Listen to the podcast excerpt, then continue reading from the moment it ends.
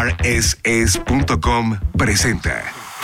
Sírvete un drink, toma asiento y disfruta el after con Romina Pons y Luisa Oceguera. A nosotros nos toca contar la verdad, no la historia, según Luis Miguel. Luisa, ya acabó la serie, no lo puedo creer. Ya sé, llegamos al momento final y creo que tenemos que empezar por algo, un reconocimiento. Así como Luis Miguel está haciendo su mea culpa ahorita, su acto de contrición profunda con esta T2, pues yo perdí la apuesta. Estoy en deuda ¡Ay, contigo, cañón, porque resulta que sí fueron ocho episodios, aunque al final yo tengo mis comentarios al respecto. Eh, ahí les voy a, a ver, contar. de una vez. Pues no, no van a ser, o sea, son ocho de esta temporada dos, pero sí quisiera después de que hiciéramos como un recap de, de lo que pudimos ver, que la verdad yo creo que no había nada exageradamente inesperado o interesante, contarles un poco acerca de la temporada 3, que por lo pronto les puedo decir está completamente filmada y dicen nuestras fuentes que va a ser sumamente emotiva y que nos va a dar todo lo que nos dio la temporada 2. Vamos a ver si es cierto. Es que yo creo que sí, Luisa. Ya te lo había comentado y te lo repito. Esta serie, claro que existe para que conozcamos la vida de Luis Miguel, pero sobre todo existe para que Luis Miguel recupere su lana. Recupere y si hay exacto. pandemia y no hay auditores nacionales, ¿cómo recupera la lana? Entonces pongo una dos floja para llegar a la tres con todo y ¡pum! Mira, totalmente. O sea, pero aparte van a hacer algo que no se ha hecho antes en México. Bueno, de hecho, uh, Luis Miguel, la serie fue la primera serie de Netflix en español que se soltó un capítulo por semana. En muchas cosas ha sido como experimental y creo que ahorita van a hacer una especie de experimento con una temporada que no va a tener mucho tiempo de espera para la siguiente temporada 3 y temporada final. Esa es Oye, la apuesta. Oye, Luisa, y hablando de experimentos, yo siento que están a hacer un experimento aquí en el DF con nosotros, porque tú eres culichi y estás acostumbrada a estos calorones, pero yo la verdad ya estoy sufriendo espantosamente. Mira, la verdad podría ser la clásica norteña enfadosa que te habla de mis 50 grados a la sombra y bla, bla, bla, y ustedes no saben lo que es el calor, no aguantan nada. Pero la- yo me- también me estoy muriendo de calor, o sea, luego llega la lluvia, el frío, no, la neta, yo, bochorno ya permanente. Está cañón. Pues mira, tengo la solución para ti, para mí y para este último capítulo. Hay que echarnos una cerveza o un Suena hard bien. seltzer. Oye, Están sí. las Amstel Ultra o el Amstel Ultra Seltzer que están helados y así tal vez nos bajan este calorón. Ay, aparte sí, como con saborcitos, me encanta. O sea, ya te puedo llevar a Culiacán y te vas a perder entre la multitud. Ahí, ya vas a pasar desapercibida, toda integrada con tu manera de refrescarte. Me encanta la idea. Me encanta la idea de que me lleves a Culiacán, de que tome esa decisión. Y Amstel Ultra Lujo es elegir justamente cómo vivir. Así es. Vámonos de lleno porque hay demasiados temas que hablar, Luisa. Sí, sí, sí, sí. Tenemos mucho que platicarles, a pesar de que aparentemente no hubo mucha carnita en el. en- Sí hubo. En el episodio. O sea, como que me refiero a que tal vez no hubieron líneas nuevas, pero sí nos Ajá. están dando a nosotros pie para contarles un montón de cosas. Ya sabes que nuestra promesa es irnos con más información si esto no nos está terminando de llenar. Que muchas gracias a los que dicen que escuchan el after y no ven la serie.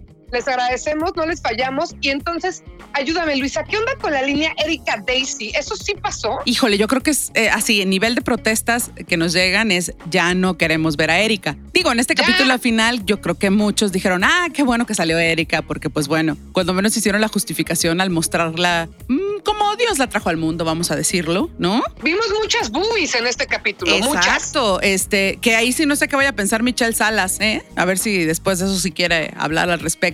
Pero bueno, pues ahí estuvo su justificación de seguir teniendo a Camila Sodi en la serie. En realidad sí fue una relación demasiado larga la de Luis Miguel y Erika Sotres, que finalmente decide ella terminar cuando ya no puede más con tantos cuernos y cuando el cuerno es tan público y cuando la niega de una manera tan pública como lo hizo con Daisy Fuentes, por fin le dice adiós. Pues es que también le entiendo perfecto, ¿eh? O sea, qué friega andar con, con Luis Miguel. Suena padre, pero imagínate la friega que ha de ser. No, pues no, no es plan, ¿no? Y aparte si te sale con esta onda de, de rockstar de es que mis fans no pueden saber que tengo novia porque se desaniman. Sí, güey, como todas teníamos chance de andar con él, seguro íbamos a pensar que si no tenía novia ya con eso, ¿no? Aparte muy sexista eso, pero sí me la creo, Luisa.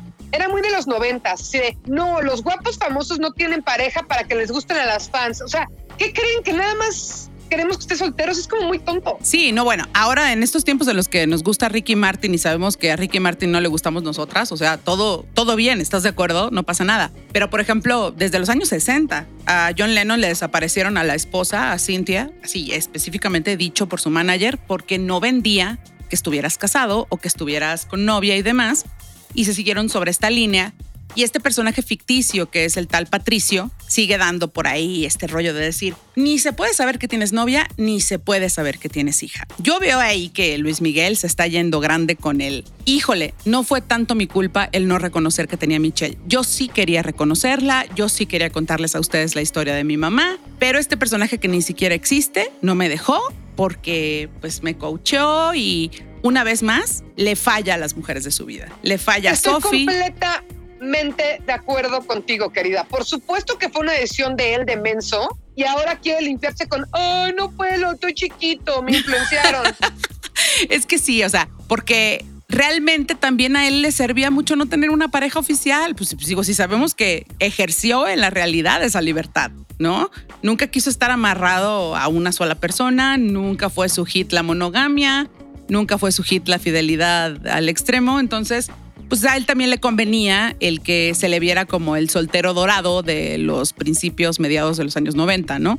Y vemos cómo nuevamente está haciendo su acto de contrición profunda diciendo, te fallé Stephanie, te fallé Michelle chiquita, no, Michelle del 94, te fallé Erika, ¿no? Bueno, y probablemente esto podemos llevarlo también a amigo Asensi, tal vez a ti también te fallé, porque Mm, pues fue mi hija la que te intenció. ¿Estás de acuerdo que así es el planteamiento? O sea, siento que, que sí sigue esta, esta ruta de la que habíamos hablado de pedirle perdón a Sensi, ¿no? De acuerdo. A pesar de mostrar que sí, efectivamente, le compra un boleto a España a Michelle y demás, y bueno, pues se enreda con su sobrina, podemos decir entre comillas, ¿no? Porque pues hasta le habla por teléfono y le dice, gracias hermano, y tú, uy, creo que esto está muy, muy fuera de lugar. Si solamente ves la serie, no estás conociendo la historia completa. El after. Porque estoy a un metro diez centímetros para ser Luis Miguel. Oye, pero cuéntanos, Luisa, ¿cuál fue la historia real? A ver, ya sabemos que, que Asensi y Michelle tuvieron ondas, pero ¿cómo se enteró Luis Miguel? ¿Qué es lo que sabemos de la historia real? La primera filtración que hubo fueron mensajes de texto. Y ahí realmente. ¿Qué decían? Pues Mm. O sea, ¿eran sexting? ¿Eran ah, sexo un poco. O, de amor? Bueno, sí llegaron a, decirse rollos así, tipo amor de mi vida y todas estas ondas acá. Ah, cursis. Eh, había de los dos. Entonces, este, ya sabemos que no falta el tabloide, por decirles de alguna manera, estas revistas, que publica eso. Y hay alguna foto por ahí de ellos dos que también salió a la luz. Naturalmente, toda esta historia de Joe, el paparazzi, las llaves, eso ya es este. Sí, todo esto es ficción. Este es el, show porque necesitamos villano, no surge villano. O sea, nos quedamos con un vacío tremendo de, de, Luisito Rey. Y bueno, esta temporada ha fluctuado entre tener de villano al mentado Patricio Robles, que no es un villano sólido, pues porque ni siquiera es alguien real. Tener a, a Joe y tener al mismo Luis Miguel, casi como el propio villano de su propia bioserie. ¿No crees? Bueno, y también sabes que nos falta la abuela. Ah, sí. Pero pues es que se está bien padre, porque pues como no existe, entonces este... Pero es lo que dices, los villanos de esta temporada, qué,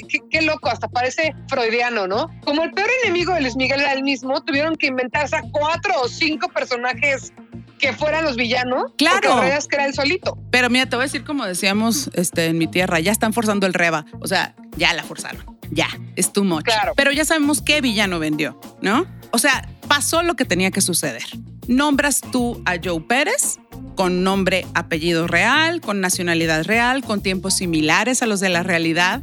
No importa que hayas cambiado todo este rollo de lo del tinnitus, se puede demostrar que estás hablando de la misma persona. Lo nombras y pues ya hoy anunció en grande su abogado que van a demandar.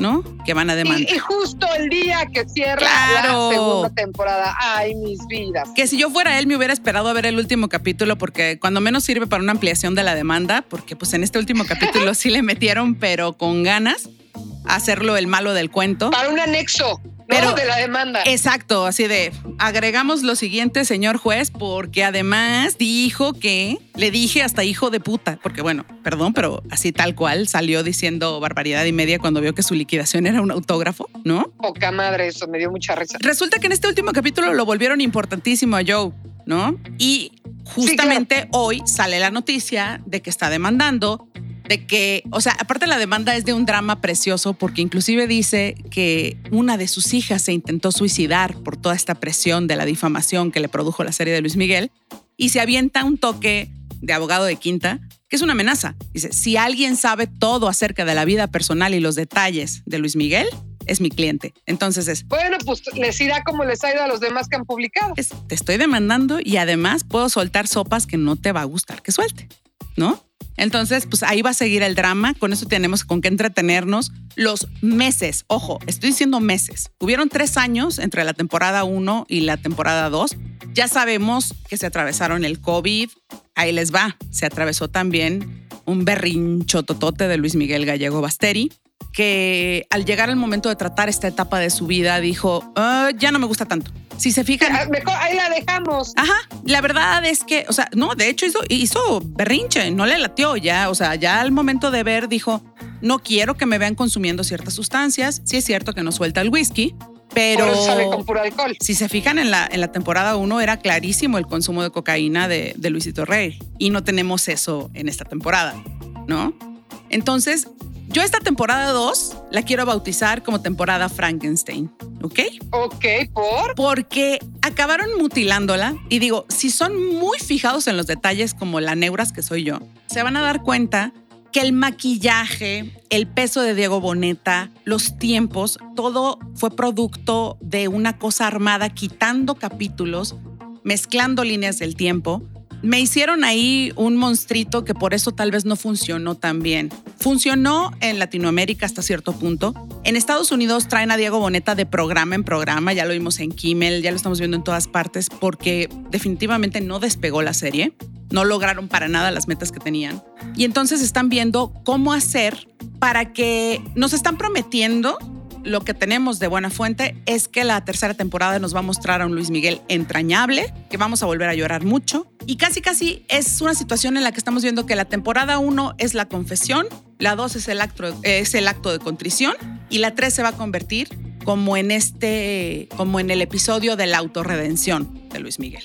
¿no? Pues ojalá y sea cierto lo que dices, querida Luisa, y que la tercera temporada como que redima un poco esta onda, porque sí fue una temporada floja, fue una temporada, o sea, este podcast nace de las charlas que se daban en redes sociales, en Twitter, después de cada capítulo, de cómo unía a todo un país o a gente de muchos países estar viendo el mismo capítulo al mismo tiempo, ¿no? Y ahorita ya no está sucediendo. Afortunadamente tenemos el after, pero se perdió el interés cuando es un momento perfecto, la gente está encerrada, está en pandemia, y eso pasó es porque tal vez faltaban elementos para hacer una historia como mucho más concisa. Mira, yo creo que el público ha sido muy noble, le ha dado mucho chance.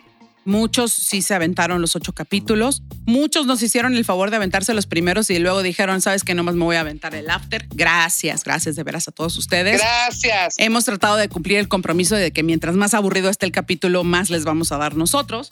Parece ser que efectivamente lo que está grabado para la temporada 3, que le quitaron a esta temporada 2, sí está interesante. Por eso no vimos a Mariah, a pesar de que ya están grabadas esas escenas. Por eso hay escenas en las que no nos ah. coincide. A ver, una característica que tiene Diego Boneta es que es mucho más delgado, es mucho menos corpulento que Luis Miguel. Por esa razón subió 9 kilos. Entonces de repente hay escenas que se nota que fueron grabadas al principio para la temporada 2 original y escenas que fueron grabadas a última hora. Si se ponen así muy picky, van a darse cuenta de que no jala o sea, de que no es totalmente congruente la caracterización. De hecho, hoy, ¿no? Hubo varias escenas del último capítulo que se nota que son de las primeras en grabarse. Sí, y miren, ahí les va. Oigan, Netflix, mínimo quiten el tráiler original que tenían puesto en YouTube, por favor. Porque en ese tráiler sale cantando México en la piel. ¿En qué momento lo viste cantando México en la piel? Ahorita así como, mira, como con calzador, lo metieron cantando a la media vuelta en un concierto como para decir, miren, miren, por esto salieron. calzador. Por esto salieron las canciones este, rancheras, ¿no? O sea, por esto en el Porque soundtrack. La sin ninguna justificación. O sea, ni al caso que haya salido media vuelta hoy. No tiene para qué. No tenía para qué, no tenía ninguna relación. Finalmente el capítulo se llamaba Historia de un amor. No, no venía el caso. Yo también dije, ¿qué onda? Pues va a ser la, incondicional, ¿no? La historia de un amor que no fue nada. No, no tocaron, o sea, no sé, ya. Miren, vaya corriendo ahorita porque a lo mejor después de oír esto lo van a quitar. Busquen en Netflix el tráiler de la temporada 2 y en cuanto Luis Miguel dice, ¿cómo ves? ¿Vamos con otra? Empieza a cantar México en la piel. Así se siente México. Y vemos a un Luis Miguel más corpulento, muy maquillado y esa parte desapareció mágicamente. Ahí te va, que conste. A ver, Nunca revelamos las fuentes para que sigan teniendo la confianza de mandar esos hermosos DMs. Ustedes saben quiénes son porque es gente muy, muy cercana a la producción y a Luis Miguel. Y les agradecemos y síganlos mandando, por favor. Mil gracias por la confianza, nunca la vamos a traicionar. Pero parte de las cosas que sabemos es que es probable que aprovechen, a ver, para mucha gente durante muchísimos años, tal vez los más jóvenes no lo sepan, el 15 de septiembre en Las Vegas era significado de Luis Miguel, ¿no? Claro. Y bueno, pues con el pretexto de la música ranchera y demás, probablemente podría ser un buen momento para lanzar la temporada 3. Sí sabemos que después de una temporada tan floja no se pueden dar el lujo de esperar un año o dos años o tres años como esta vez. Necesitamos ver la manera de que la recuperación sea pronta y sabemos ya de muy buena fuente que puede o no aparecer el Luis Miguel Real en algún momento de la temporada 3. Tras. Perimicia. Conocemos solo una parte de la verdad. Una colección de medias tintas en Luis Miguel, la serie. Ya no saben qué inventar, ¿verdad? Qué Oye, pero regresemos a lo poquito que nos dio la temporada 2. Digo, tampoco estuvo tan mal. Pero hay un tema, Luisa, que creo que desde el segundo o tercer capítulo yo lo quería platicar contigo y se me ha pasado y pasado y pasado creo que el doc es una figura muy importante. Sí, sí lo es. En este podcast no le hemos dado el peso suficiente. ¿Quién es el doc? ¿De dónde sale? ¿En serio se encargó de Sergio? Cuéntame. Mira, el doc es un señor que efectivamente es médico, pero se dedicó más como a, a, medicina alternativa. Tenía un consultorio en Polanco y se hizo relativamente famoso por allá de principios de los años 80 entre la gente de Televisa. Entonces alguien se lo recomienda para sus dolores de espalda a Luisito Rey. Va, lo atiende, creo que atiende alguna otra dolencia que tiene Marcela. Y Luisito Rey, muy al modo gallego, eh, muy gallego me refiero a su apellido, le dice, quédate, pues, ¿por qué no te quedas con nosotros? Mañana nos vamos de viaje.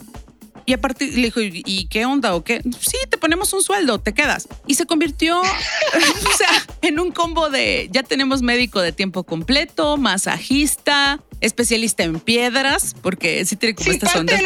Sí, o sea, pero fue una cosa chistosísima, porque pues e, el mismo Doc te cuenta, su nombre real es Octavio Fonserrada. El señor te cuenta que pues era la nana de Luis Miguel, ¿no?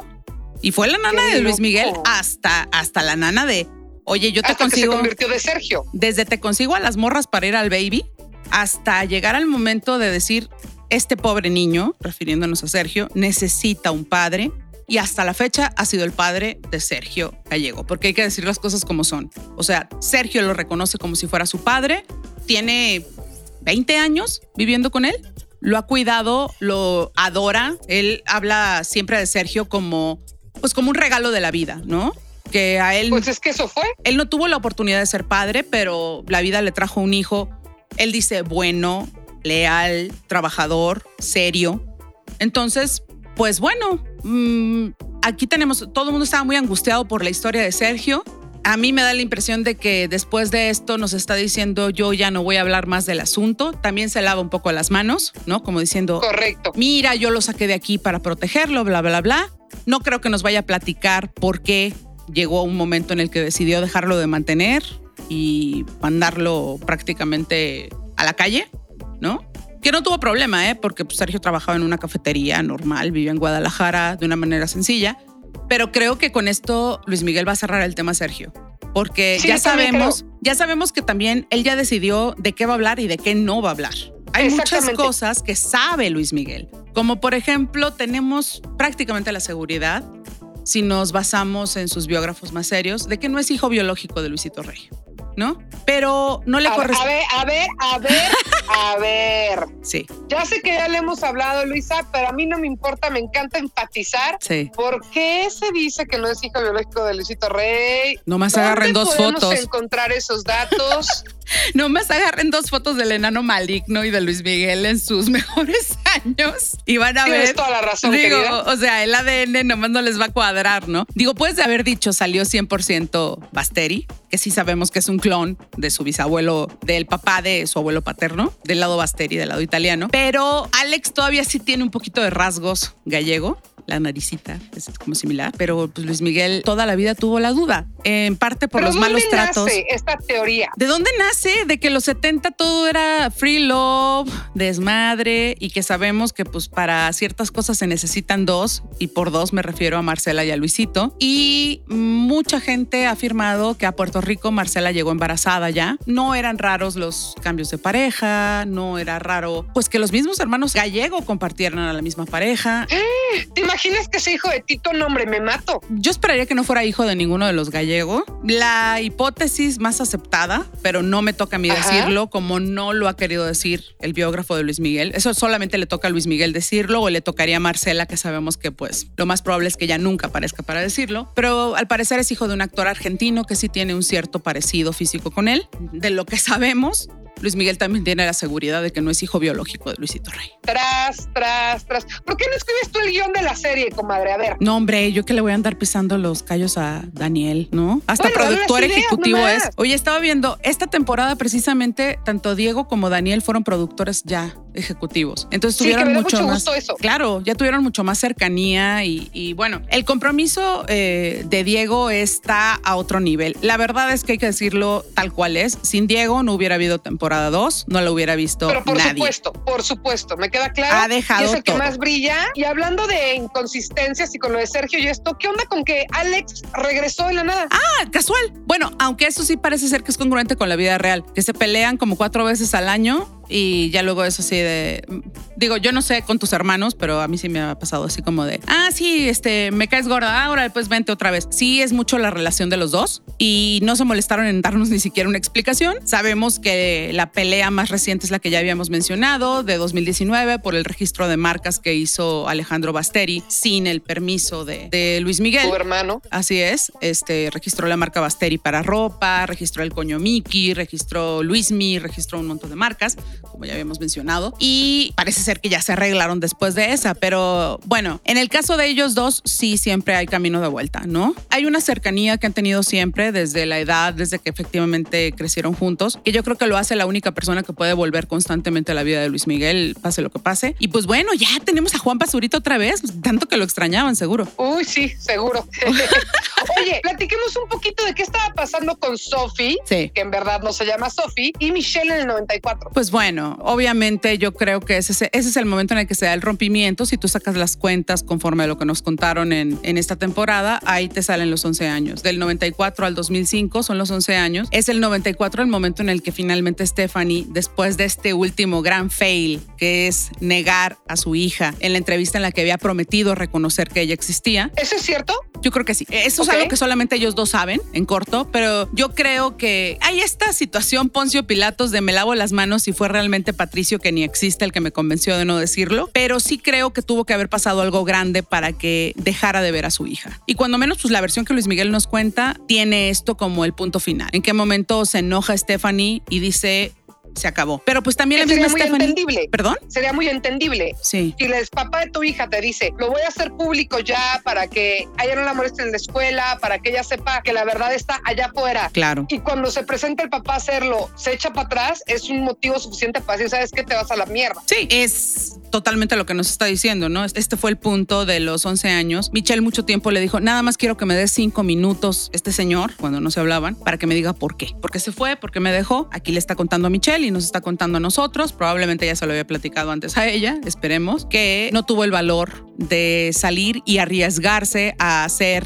padre y novio y pareja y perder fans por eso. Si dice, ay, estoy tontito, pues, o sea, ya tenía 24, 25 años. La verdad, hubiera podido tomar otra decisión, pero prefirió quedarse del lado de, de la comodidad, ¿no? De seguir siendo el soltero de oro. ¿Qué te digo? Yo creo que no nada más es por cuestiones de carrera, es por cuestiones de que a él también le convenía más ir por la vida como soltero. No, bueno, pero sin duda alguna. Oye, y Luisa, tengo una duda, que con este capítulo final pues me salió. Dímela, dímela. ¿Cómo se hizo público lo de Marcela? Sí fue a través de la información de Claudia de Icaza, que sabemos que lo más probable es que haya sido a través de los gallegos. ¿No? Que la recibió. Sí hubo un escándalo y bueno, ya sabemos que la decisión de Luis Miguel después fue demandar. Él pone esto como pretexto para haber mandado a Sergio al extranjero y pues como la gran razón por la que no habló nunca más de su vida pública, ¿no? Él tuvo ahí la posibilidad de entrarle, dar la cara, que ya sabemos que hoy es la mejor opción. Dilo tú primero. Eh, claro, antes de que lo diga alguien más. Seguir tratando de mantener el pozo tapado a pesar de que es bastante obvio que la información es real. Finalmente terminó dando dándole la, razón muchos años después a Claudia de Icaza. Entonces fue así como salió la información en ese momento. Él empezó a volverse más público. Voy a hacer nada más esta pequeña mención para que tengan un poquito más. Hasta que tuvo la relación que sostuvo con Araceli Arámbula. Ok. Adivina dónde conoció a Araceli Arámbula. Ay, qué buena pregunta. ¿Dónde? Está bien difícil. Está en Acapulco el lugar. No, no le voy a contestar yo. Te toca. Está bien difícil. En Acapulco está el lugar. en el baby, obviamente. Obviamente. La había invitado a salir en uno de sus videos y ella le había dicho que no gracias a pesar de que se moría de ganas porque andaba con Fernando Colunga, pero ese día en el baby se fueron a cierto sitio llamado La Cuevita. ¿Te acuerdas cuando nos contaron una de nuestras hermosas fuentes que estaban en, fobia? Hola, chat. Que nos contaron del jacuzzi del baby. Ahí del fue lugar donde. secreto. Así es, del lugar secreto del baby. Ahí se conocieron. Después se fueron a cenar y saliendo de esa cena, Araceli le echó un fonazo a, a Fernando Colunga para decirle gracias, pero no gracias. Tengo un galán nuevo y eso ya fue en 2005, y esperamos que toda esa historia sí aparezca después de todas las negociaciones en la tercera temporada. Oye, pero a ver, si sales en la tercera temporada, ¿qué onda con las novias, con las miles de novias? ¿Tú crees que también en la tercera esté Mariah Carey, este Sofía Vergara, este todas las demás, Daisy Fuentes? Nah, yo creo que parte del acuerdo de Araceli va a ser me muestras como el amor de tu vida. Mariah va a ser una anécdota chistosa de, ah, qué padre que anduve con una superestrella y tan tan. No creo que se meta en otras relaciones. Pues habrá que ver. Toda historia tiene mentiras, verdades y verdades a medias. Solo en el After te enteras de todo. Miki, Miki, Miki de Argentina te vine a ver a vos. De Argentina, Tinelli. Luisa, estamos llegando a un final que me rompe el alma. Ay, a mí también. Además me rompe doble vez el alma, porque ustedes no están pasando ni yo para contarlo, pero no pudimos grabar juntas. Entonces, el último capítulo, que era este cerrazón, tenemos que hacer la distancia, pero son las cosas que nos ha enseñado la pandemia que se pueden sortear. Sí. Y pues bueno, Luisa, acabamos el after de Luis Miguel, porque el after ya es un programa o un ente en sí mismo que seguirán escuchando con las series, con los capítulos, con el entretenimiento que a ustedes más les guste. Con los eventos de cultura pop que ameriten que lo platiquemos. Correcto. Nos encanta que les haya gustado echar chal con nosotras. La verdad es que a nosotras nos gustaba echar chal juntas desde antes. Entonces el poder invitarlos a participar de este momento ha sido padrísimo. Romina, primero que nada, muchísimas gracias porque pues tú sabes que este es mi primer proyecto y pues bueno, tú eres champion de la radio, súper acá pro. Gracias por haberlo integrado a tu vida, gracias por, por hacerlo conmigo. Muchísimas gracias. Luisa, gracias a ti. O sea, ya quisiera yo ser la máquina de datos que eres tú y además la máquina de hilar ideas que tú eres. Entonces, he disfrutado esto como no tienes idea y me da mucho gusto que sea el principio de muchas cosas más. Y sí, yo creo que se nota que lo, que lo disfrutamos mucho, que nos la pasamos muy bien y que por eso pues, nos han hecho favor de seguirnos este, en toda Latinoamérica, en España. Mil gracias primero en Estados Unidos a ustedes que le dieron seguir al After. Ojalá que les gusten los siguientes proyectos que hagamos y que estén ahí con nosotros. Y bueno, pues va la lista de agradecimientos. ¿No? Sí, a rss.com, muchísimas gracias. A todas las marcas que patrocinaron el podcast, muchas gracias. A la gente de Grupo Fórmula. Claro, a Mario Ávila, muchas gracias por creer en nosotros Gracias por Ahí todo. se cacho. A todos los conductores que nos ayudaron a ampliar el mensaje del after en todo el país. Exactamente. A toda la gente del Mission Control, Pericles, Vico, Orlando. Gracias. Paco. Los estoy viendo aquí. Gracias por sus domingos, muchachos. Gracias por aguantarnos, por la paciencia. Muchas gracias, Pericles, Vico, Orlando, Paco, Julio, Leonardo, Moy, todos por ayudarnos. Para que vean el equipote que hay detrás de esto. Por supuesto que no podría ser sin máquina 501. Ah, no, esto nunca hubiera existido si no hubiera habido gente lo suficientemente loca como nosotras y gente que creyó en que esto podía ser un proyecto. Y bueno, gracias principalmente a nuestro queridísimo Ricky Moreno. Si te molestamos es porque te amamos, güey, ya sabes. A Choche Nava, que sin él nada se podría escuchar. Sin ti no seríamos Memo. nada. a Memo. A Memo Núñez, que hace todo el diseño y todo lo visual que vende este podcast. Uriel Islas, muchísimas gracias por todo. Y creo que le debemos un agradecimiento muy especial a nuestros amigos de Argentina, de FM Rock and Pop, que nos ayudaron a, a- a subir muchísimo allá. Este, gracias. Por supuesto, ¿no? a Gaby, apoyo, a Joe y a Vero. Sí, los amamos, muchachos. Y bueno, yo te digo de manera especialísima, gracias a ti, Romy, porque pues, contigo estoy empezando esta nueva etapa. Gracias. Agárrate, eh, que va a agarrar vuelo esto. No, espérate, si con la cantidad de proyectos que traemos, aguas, aguas, aguas. Gracias. Ya sé que no son los Óscares, pero me vale. Gracias, Rafael Oceguera. Gracias, Luisa María Espinosa de los Monteros, por creer en mí y por ayudarme, porque ustedes saben que sin ustedes no hubiera podido. ¿Va? Y sobre todo a ti que escuchas, porque sin ti no somos nada y nos escuchamos pronto. ¡Mua! A todos Adiós. los que nos escucharon y nos siguieron en redes, que nos dieron follow, que nos preguntaron y que participan en nuestras dinámicas, los amamos. Y Los pues amamos, adiós. nos vemos, nos oímos muy pronto en el after de algo más. Besos. El after ha terminado, pero no la intriga detrás de la vida del sol. A nosotros nos toca contar la verdad, no la historia, según Luis Miguel. El after, un nuevo episodio cada semana en Spotify, iTunes y Amazon Music. Presentado por rss.com.